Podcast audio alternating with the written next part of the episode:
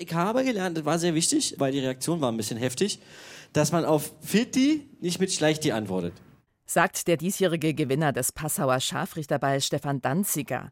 Wer noch den begehrten Kabarettpreis bekommen hat, das hören Sie gleich bei uns in der Kulturwelt. Außerdem in der Sendung die Migrationsforscherin Judith Kohlenberger und ihr Blick auf das Fluchtparadox unserer Zeit. Causa Rammstein, Künstlerinnen und Aktivisten sammeln jetzt Spendengelder, um betroffene Frauen bei Prozessen zu unterstützen. Und dann geht's bei uns noch ans Eingemachte. Bedeutet die Insolvenz des Gläschenherstellers weg auch das Ende eines gesellschaftlichen Rituals? Kultur am Morgen auf Bayern 2. Heute mit Andrea Mühlberger. Das ist natürlich auch eine Möglichkeit. Wenn man lieber Songs schreibt statt Texte, werden die Lyrics eben ausgesourced. So macht es Albert Hammond Jr., besser bekannt als Gitarrist der New Yorker Indie-Band The Strokes. Für sein neues Soloalbum hat er sich von Simon Wilcox helfen lassen. Die hat schon für Britney Spears oder Enrique Iglesias gearbeitet und jetzt wird's romantisch. Ihre Texte, die hat sie dann einfach in Hammonds Briefkasten geworfen. Das Ergebnis jetzt auf dem Album Melodies on Hiatus.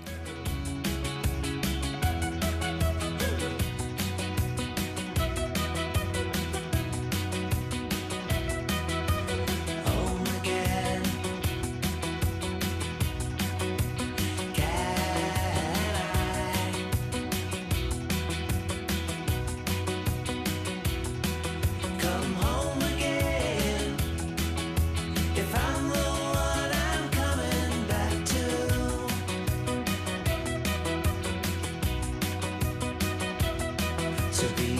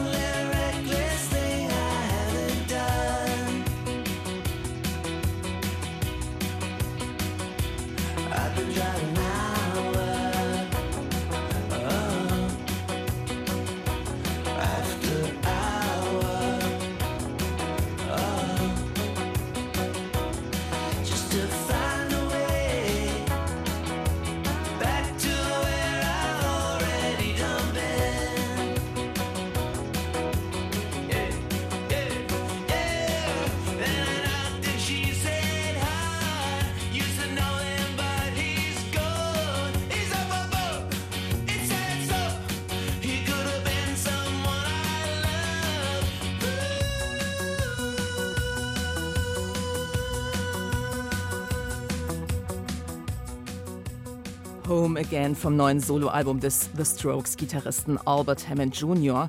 Und wem der Name bekannt vorkommen sollte, sein Vater Albert Hammond Sr., ja, das war der mit It Never Rains in Southern California. Und auch hier steht der Nachwuchs auf der Bühne. Das Passauer Scharfrichterball gilt als einer der renommiertesten Kabarettpreise, als Sprungbrett und er wird im Wettbewerb vergeben. Meistens ein ziemlich kurzweiliger Abend, der aber sehr lang dauern kann. Weil vergangenen Winter zum Termin fast alle Anwärter krank waren, wurde das Scharfrichterball 2022 erst gestern Abend ausgetragen. Katharina Heringer war in Passau dabei.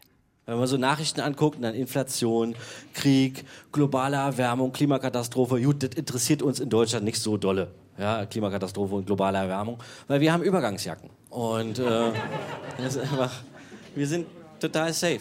Große Probleme mit Humor erträglich machen. Das ist die Strategie von Stefan Danziger.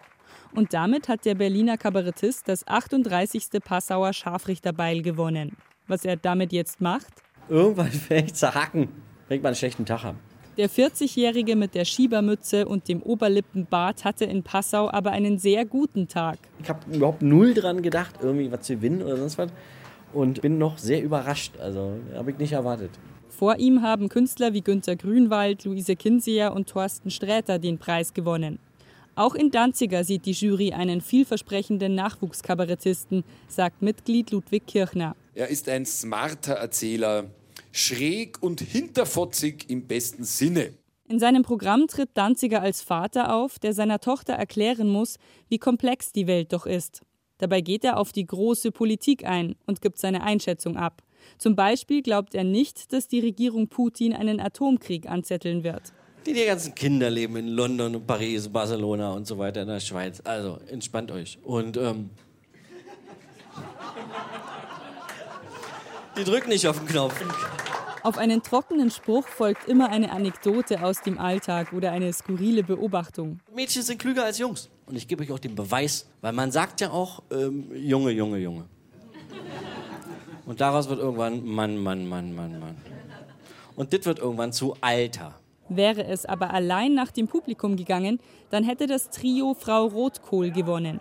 Jon Natze und Jonas haben immerhin das mittlere Beil erspielt. Signifikant kleiner als das große. Ja.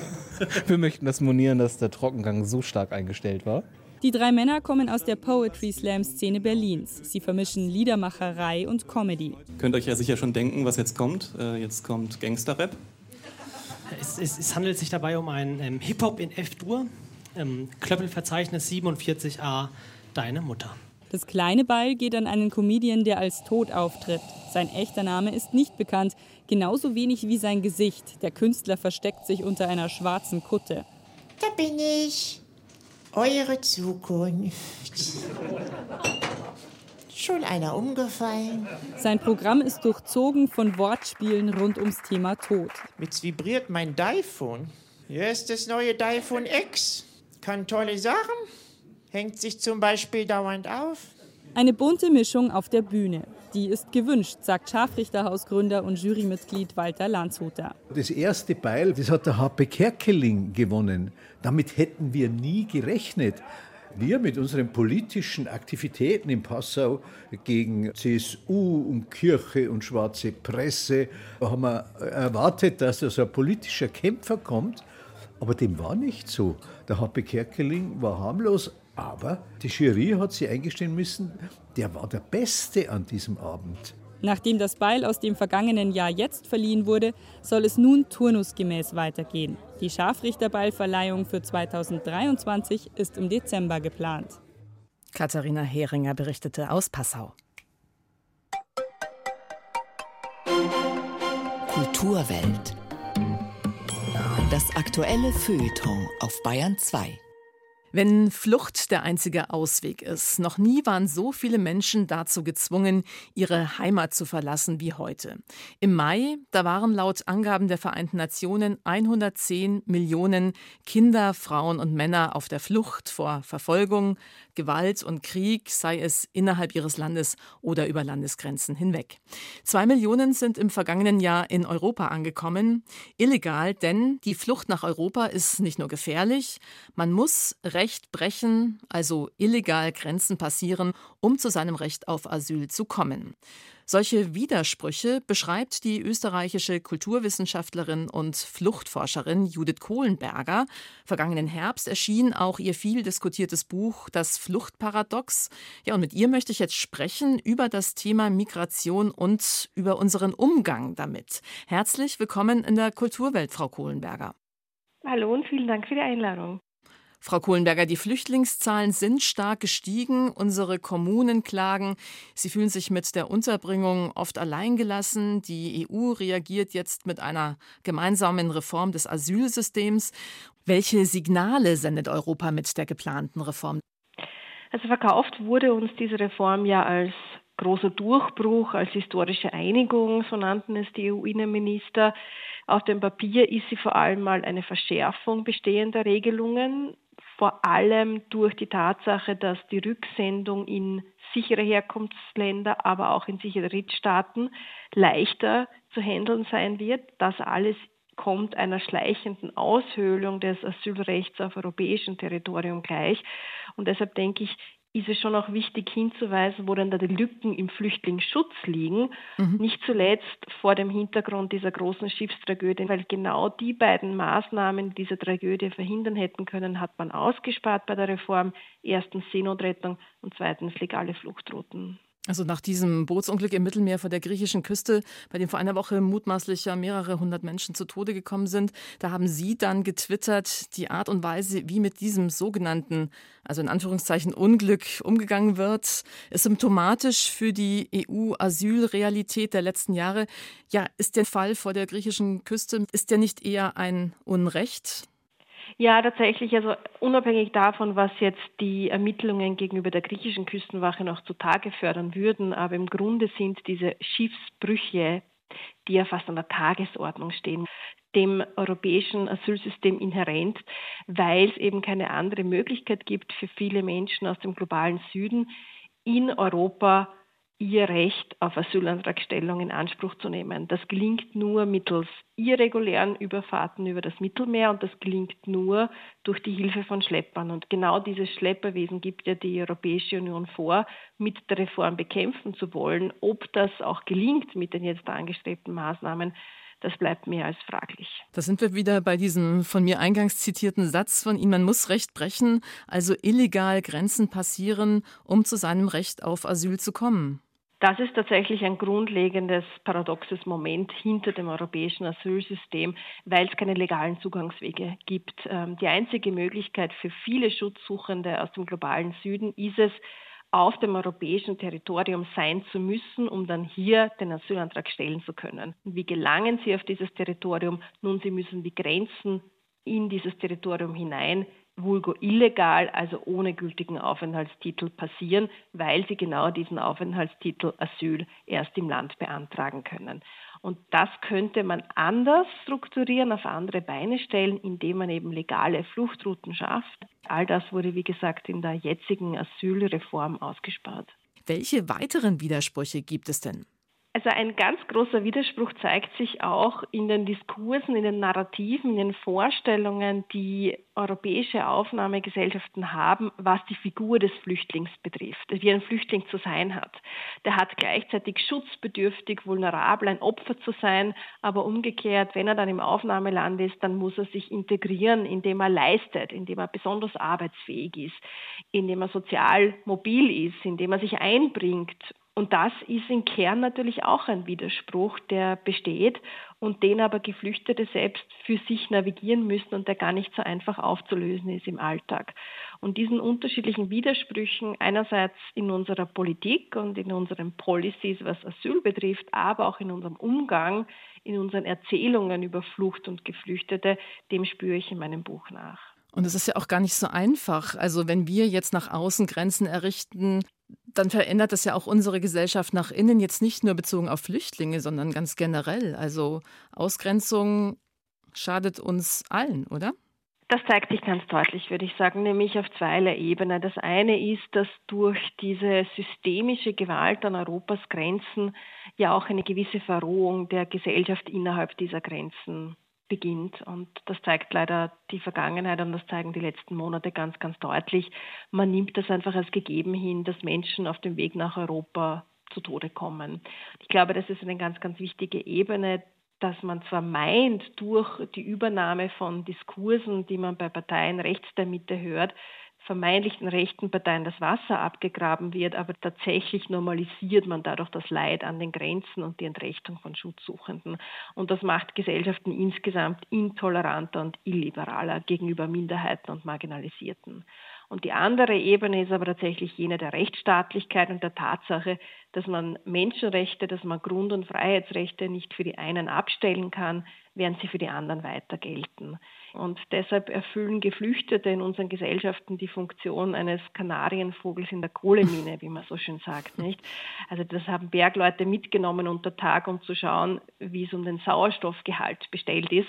Und wenn der Vogel umgekippt ist, dann zeigt sich, oha, jetzt wird für uns auch bald die Luft knapp. Und genau diesen Grad, diese Gradmesserfunktion für den Stand von Demokratie und Rechtsstaatlichkeit erfüllen marginalisierte Gruppen, dazu zählen Geflüchtete, in unseren europäischen Gesellschaften. In diese Richtung geht ja auch die Kritik an der Abschottungspolitik der EU. Der deutsch-iranische Schriftsteller und Friedenspreisträger Navid Kermani, der hat zum Beispiel gesagt, wenn Europa so weitermache, dann zerstöre es sich selbst, weil wir eben auch grundlegende Werte wie Solidarität und Menschlichkeit über Bord werfen. Gibt es denn da überhaupt eine Lösung? Also ich würde tatsächlich zustimmen, die Glaubwürdigkeit der Europäischen Union steht auf dem Spiel und eben, wie gesagt, auch die Rechtsstaatlichkeit, die ein ganz wichtiges Prinzip in der EU ist. Eine Lösung wäre tatsächlich, den Flüchtlingsschutz so zu denken, wie er eigentlich ursprünglich konzipiert wurde, nämlich mit den Interessen der Schutzsuchenden im Fokus. Und genau die wurden aber ausgeklammert und die wurden auch bei dieser zuletzt angestrebten Reform ausgeklammert. Wichtig ist es, erstens mal legale Zugangswege zu schaffen, damit auch Flucht sicher zu machen und nicht, und das ist nämlich jetzt passiert durch vermehrte Abschottung, durch vermehrte Absteckung und Auslagerung, nicht den Preis zu erhöhen, den Geflüchtete zahlen müssen, um ihr Recht auf Schutz in Europa in Anspruch nehmen zu können. Der Preis ökonomisch gesprochen, den die Schlepper verlangen können, aber natürlich noch viel gewichtiger auch ideell. Und manche Menschen zahlen mit dem höchsten Preis mit ihrem Leben. Und das ist der falsche Weg, weil dadurch gehen weder die Fluchtursachen im Hintergrund weg, noch gibt es dadurch Möglichkeiten für Menschen, legal und regulär und damit sicher zuzuwandern. Und nicht zuletzt sollten wir auch ganz offen andenken, die aktuelle demografische Krise, an deren Beginn wir uns in Europa befinden, zusammenzudenken mit Migration und auch mit Fluchtmigration. Wie kann man hier gute Synergieeffekte finden? Aber da ist ein Kernproblem der Struktur innerhalb der Europäischen Union, dass Migration als reines Thema der Innenminister diskutiert wird, damit als reines Sicherheitsthema aber nicht ein Thema ist für die Sozialminister, die Arbeitsminister, die Wirtschaftsminister. Und eigentlich ist es das aber längst. Das ist ja auch ein bisschen paradox, kommt mir vor. Judith Kohlenberger war das, die Autorin des Buches Das Fluchtparadox. Damit war sie auch nominiert für den Deutschen Sachbuchpreis. Herzlichen Dank für das Gespräch nach Wien. Sehr gerne, vielen Dank.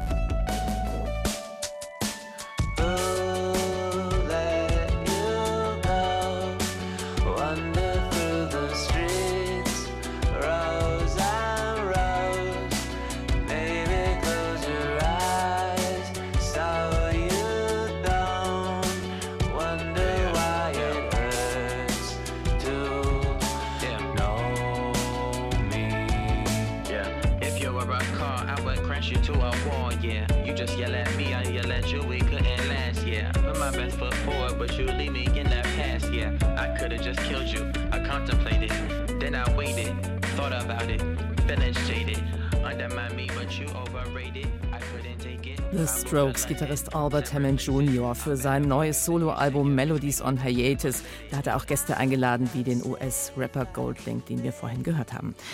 Aftershow-Partys, sexuelle Übergriffe, Machtmissbrauch. Über das System Lindemann ist viel gemutmaßt worden, bis sich dann die Anwälte des Rammstein-Frontmannes einschalteten und Frauen abmahnten, die den Sänger durch ihre öffentlichen Schilderungen schwer belastet haben. Die betroffenen Frauen sollen jetzt durch eine Spendenaktion unterstützt werden. Crowdfunding, damit mutmaßliche Opfer nicht mundtot gemacht werden. Und wie Agnes Popp berichtet, ist die Kampagne Wie viel macht ein Euro ziemlich gut angelaufen. Hey, wir haben in den letzten Tagen viel Post bekommen von Leuten, die sich durch die Abmahnungswelle der Kanzlei von Rammstein ziemlich eingeschüchtert gefühlt haben, ob sie nun betroffen sind oder nicht. Das erzählt die Schauspielerin Nora Tschirner in einem Video auf ihrem Instagram-Kanal. Es geht um eine Spendenaktion, die sie gemeinsam mit Autorin und Aktivistin Jasmina Kuhnke und anderen Prominenten am vergangenen Freitagabend gestartet hat. Die Initiative Wie viel macht ein Euro soll Frauen unterstützen, die sich zu den Vorwürfen gegen Rammstein-Sänger Till Lindemann öffentlich zu Wort gemeldet haben und denen jetzt möglicherweise rechtliche Konsequenzen drohen. Einige von ihnen sollen bereits Unterlassungsaufforderungen von Lindemanns Anwälten bekommen haben. Wir sehen da wieder ein klassisches Machtgefälle. Lass uns das mal angehen, dass hier irgendwie im Ansatz eine Chancengleichheit herrscht. Ob die Vorwürfe der Frauen stimmen oder nicht, ist zum derzeitigen Stand noch völlig offen. Die Staatsanwaltschaft Berlin ermittelt wegen Tatvorwürfen aus dem Bereich Sexualdelikte und der Abgabe von Betäubungsmitteln gegen Lindemann. Hier geht es aber um etwas anderes. Während die Band Rammstein in einem Statement den Frauen, die die Vorwürfe erhoben haben, zugesteht, sie hätten, Zitat, ein Recht auf ihre Sicht der Dinge, vermitteln die Unterlassungserklärungen zugleich, Du kannst zwar sagen, was du willst, aber es kann dich richtig viel Geld kosten, wenn du es auf einen Rechtsstreit mit uns ankommen lässt. Das Spendenprojekt der Amadeo Antonio Stiftung will auf ein grundsätzliches Problem aufmerksam machen. Es geht auch darum zu zeigen, dass Betroffene nicht auf sich allein gestellt sind und dass man sich eben gemeinsam organisieren und auch wehren kann, selbst gegen eine vermeintliche Übermacht hochkarätiger Anwälte, sagt Lorenz Blumenthaler von der Amadeo Antonio Stiftung. Unter den Unterstützern der Kampagne ist neben Kabarettistin Caroline Kebekus, YouTuber Rezo und Musikproduzent Roger Reckless auch Rechtswissenschaftler Yannick Rienhoff. Er erlebt als Fachanwalt für Strafrecht oft, dass Betroffene von Machtmissbrauch lieber schweigen, als sich zu wehren. Gerade im Strafrecht werden Kosten nicht immer getragen und sowas wie Prozesskostenhilfe gibt es hier nicht. Und dann trauen sich Menschen ganz oft nicht, ihre Rechte hier wahrzunehmen, weil sie eben Angst vor den Kosten haben, die auf sie zukommen. Die Gelder aus der Initiative Wie viel macht ein Euro sollen in Zusammenarbeit mit dem Bundesverband Frauenberatungsstellen und Frauennotrufe verteilt werden, um Betroffene bei Anwalts- und Gerichtskosten zu unterstützen, aber auch um Schutzmaßnahmen, psychologische Beratung und Therapie zu finanzieren. Die Schauspielerin Gianni Temple, die 2017 die deutsche MeToo-Debatte mit ins Rollen brachte, gehört ebenfalls zu den Unterstützerinnen. Sie beschuldigte einst den Regisseur Dieter Wedel, sie bei einem Vorsprechen vergewaltigt zu haben.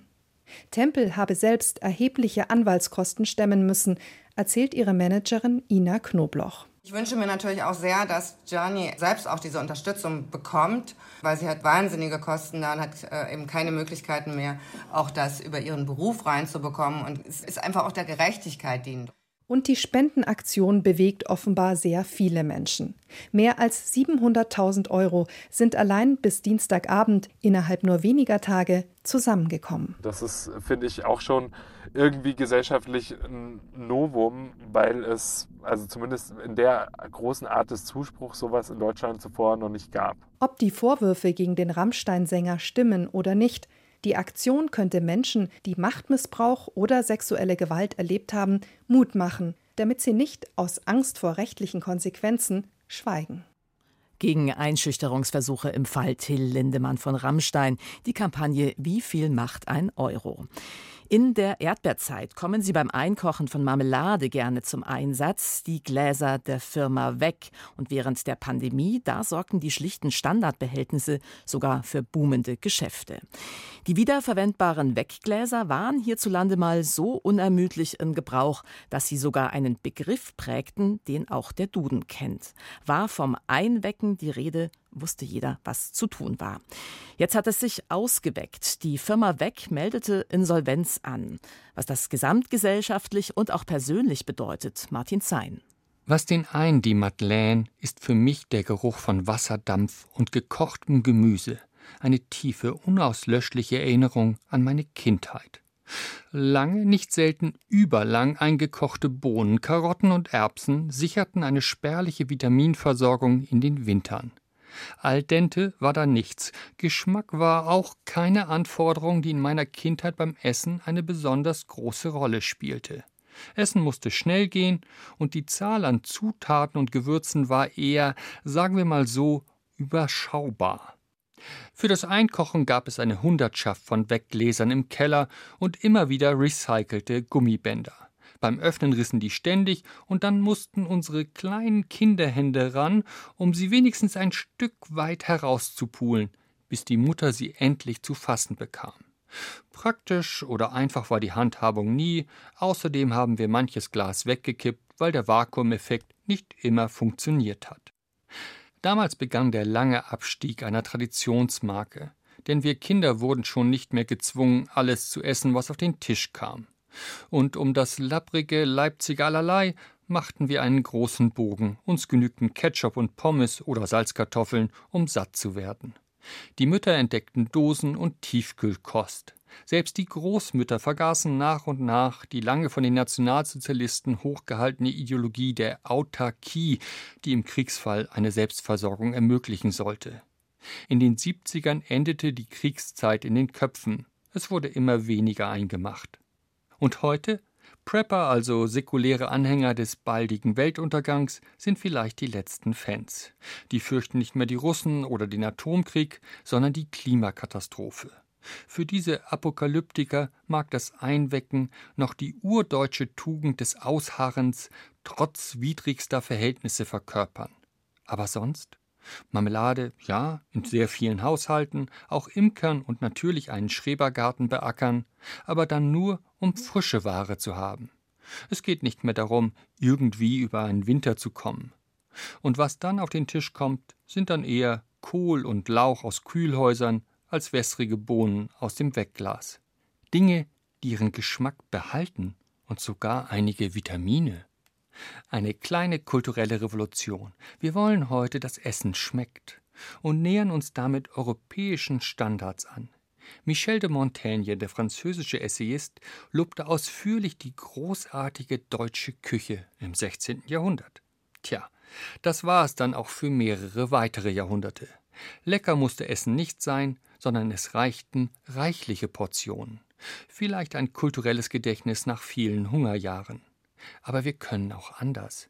Beim Brot und Bier haben die Deutschen ja immer wieder bewiesen, dass Haltbarmachen nicht bedeuten muss, den Geschmack abzutöten. Ja, mit dem Wegglas schwindet eine kulturelle Tradition. Aber ganz verschwinden wird das Gefäß nicht. In den letzten Jahren habe ich immer wieder in Restaurants den Nachtisch in kleinen Weggläsern präsentiert bekommen. Jetzt sind sie eine nostalgische Deko. Dazu eignen sie sich gut. Viel besser jedenfalls als die schwierige Aufgabe zu meistern, Kindern Gemüse schmackhaft zu machen. Nach über 120 Jahren Firmengeschichte weg vom Fenster. Die Pleite eines Herstellers von Einmachgläsern kann einen ganz schön mitnehmen. Die Kulturwelt ist erstmal nur bis morgen früh weg. Andrea Mühlberger sagt Danke fürs Zuhören.